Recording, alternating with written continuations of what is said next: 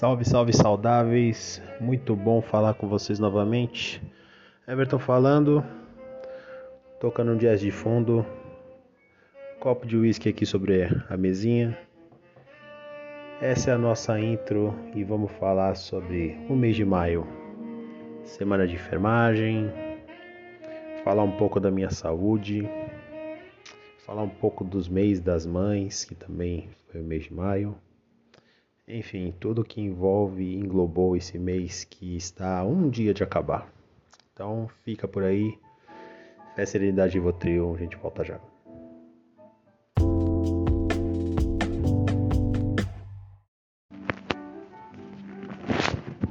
Salve saudáveis! Muito bom falar com vocês novamente depois de um longo período. Confesso que tirei esse período para poder cuidar um pouquinho da minha saúde, e graças a Deus com boas notícias. Então, para que todos possam entender melhor o contexto, eu atravessei aí quase um mês e meio evacuando sangue, literalmente evacuando sangue. Tava com uma hemorragia digestiva baixa e eu não estava conseguindo identificar da origem, da onde vinha, né?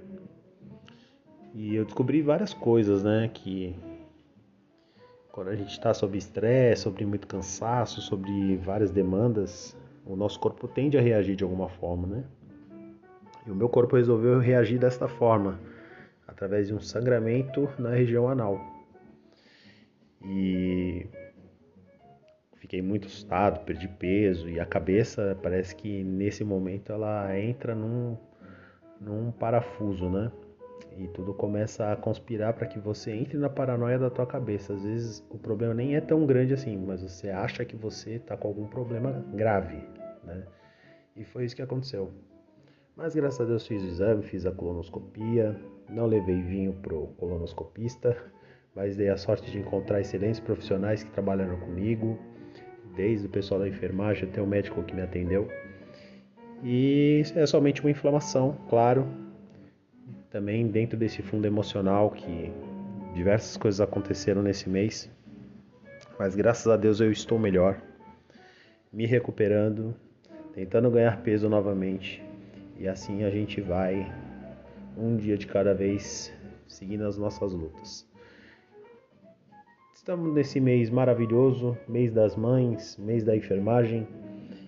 E eu tive um final de semana muito agradável com a minha mãe, com a minha esposa, com a minha sogra, com as mulheres que têm uma representatividade muito importante na minha vida. E sou muito grato às mulheres de uma forma geral que passaram pela minha vida, desde das minhas tias, minhas primas, as mulheres com quem eu me envolvi naturalmente. E eu também consegui identificar muitas coisas, né? Que é, com a maturidade a gente consegue identificar como a gente poderia ter sido ser humano melhor na vida de pessoas que têm tanta representatividade na nossa vida. E eu não fui um cavalheiro em diversos relacionamentos. E eu fico muito triste que eu poderia ter agido de forma melhor, mas é só o tempo que traz esse entendimento pra gente, né? Mas se você, homem, puder fazer melhor agora, faça agora. Não espera estar tá com 40 anos na cara para você achar que você evoluiu ou que você poderia ter feito diferente. As pessoas precisam de respeito agora, não lá na frente, né? Então algumas atitudes minhas poderiam ter sido melhor. Realmente poderiam ter sido muito melhor.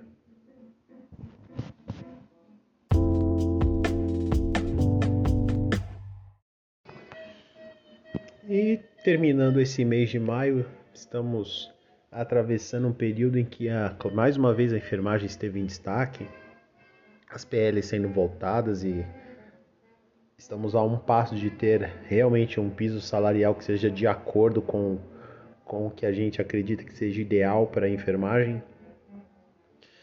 Não vou entrar em méritos políticos aqui, eu acredito que as pessoas naturalmente estão acompanhando o que se passa no nosso país.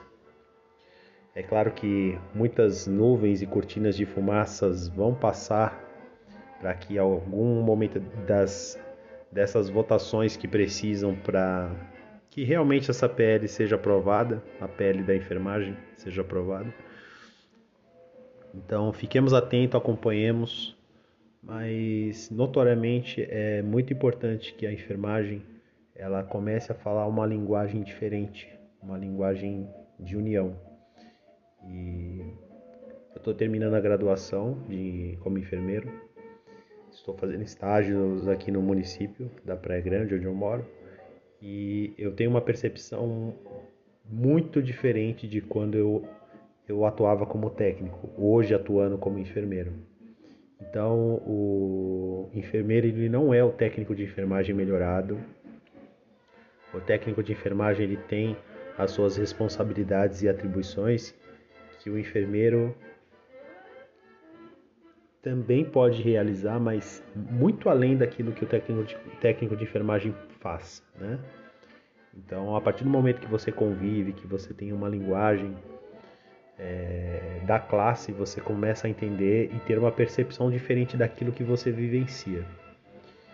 Mas deixo a seguinte reflexão para os técnicos de enfermagem que acreditam que não há enfermeiros tão capacitados assim. Digo porque eu estou no linear da, dos lados da moeda, né? Sou técnico de enfermagem há, há quase 20 anos e enfermeiro apenas é, em estágio, mas deixa a seguinte reflexão: se você acredita que você possa fazer melhor, é, encara a faculdade. Se você pode fazer a diferença, encara a faculdade. É, não fica só reclamando do, do teu chefe ou da tua chefe e falando que o enfermeiro é isso ou aquilo. Se você pode fazer melhor, faça diferente. Vá fazer a graduação para você ser diferente, para você poder delegar funções para sua equipe e você ter uma visão diferente e diferenciada como eu tive. Eu fiz diversas vezes esse julgamento achando que, que o enfermeiro era isso ou aquilo mas é só a partir do momento que você vivencia, você começa a ver as responsabilidades que é você delegar funções para uma equipe, você ter que realizar procedimentos que não que fogem da competência do auxiliar e do técnico. Existem profissionais bons e ruins em todas as esferas de atuação. Então, apenas seja um, um profissional diferente. Esse é o conselho que eu deixo para os meus amigos técnicos de enfermagem, aos meus amigos enfermeiros, muitos deles já, já formados, pessoal que fez a faculdade comigo, que tive que parar a faculdade diversas vezes. Já falei isso aqui algumas vezes, mas a minha jornada é essa. Graças a Deus está terminando. Espero concluí-la de uma forma bem sucedida. Hoje tive uma, mais uma avaliação e tive uma ótima média mais do que eu esperava e mais um obstáculo concluído, mais um passo em direção à graduação. E assim seguimos.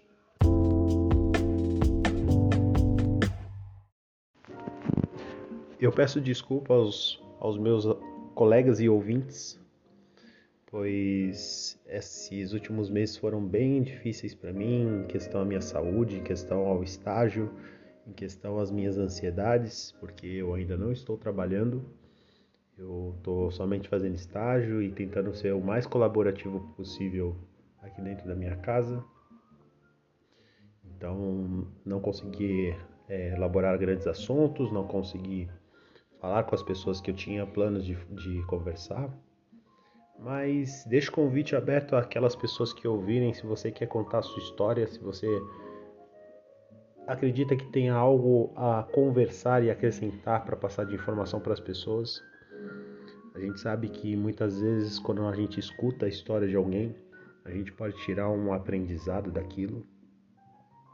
E esse espaço é justamente para isso. Primeiramente para que eu não pire, para que eu tenha um momento de respirar e analisar, fazer uma reflexão daquilo que eu vivi. E quando eu consigo trocar com alguém, fica mais interessante que a gente se ajuda mutuamente, né? A gente consegue trocar informações, a gente consegue olhar o outro, ter um outro ponto de vista sobre aquilo que a gente acreditava ou acredita que seja o ideal para nossa vida. E quando a gente escuta a história do outro, a gente consegue fazer uma análise melhor, principalmente de se colocar, de entender o outro, né? Então deixo aqui o convite a todos aqueles que ouvirem esse áudio. Se quiser contar sua história, vou deixar o link lá no podcast Rivotril, lá no Instagram. Me procure e a gente conversa. Me perdoem a voz, eu não estou 100% ainda, estou melhorando. Mas a vida é isso, né? Um dia de cada vez. Continuem se cuidando e usando máscara, porque a pandemia ainda não acabou. Recentemente, um amigo de longa data veio a falecer por conta do Covid, entre outras complicações que ele já tinha. Então, deixo aqui o espaço reservado para o Sérgio, Sérgio Timóteo, um cara incrível, deixou um filho lindo, que ele era apaixonado por aquele menino, esposa, família. Deixar um abraço para o meu amigo Matão, irmão do Sérgio, que perdeu seu irmão de forma precoce. Nosso irmãozinho de quadra, que Deus o tenha em bom lugar. E logo, logo a gente vai se encontrar, meu amigo. Deus o tenha em bom lugar.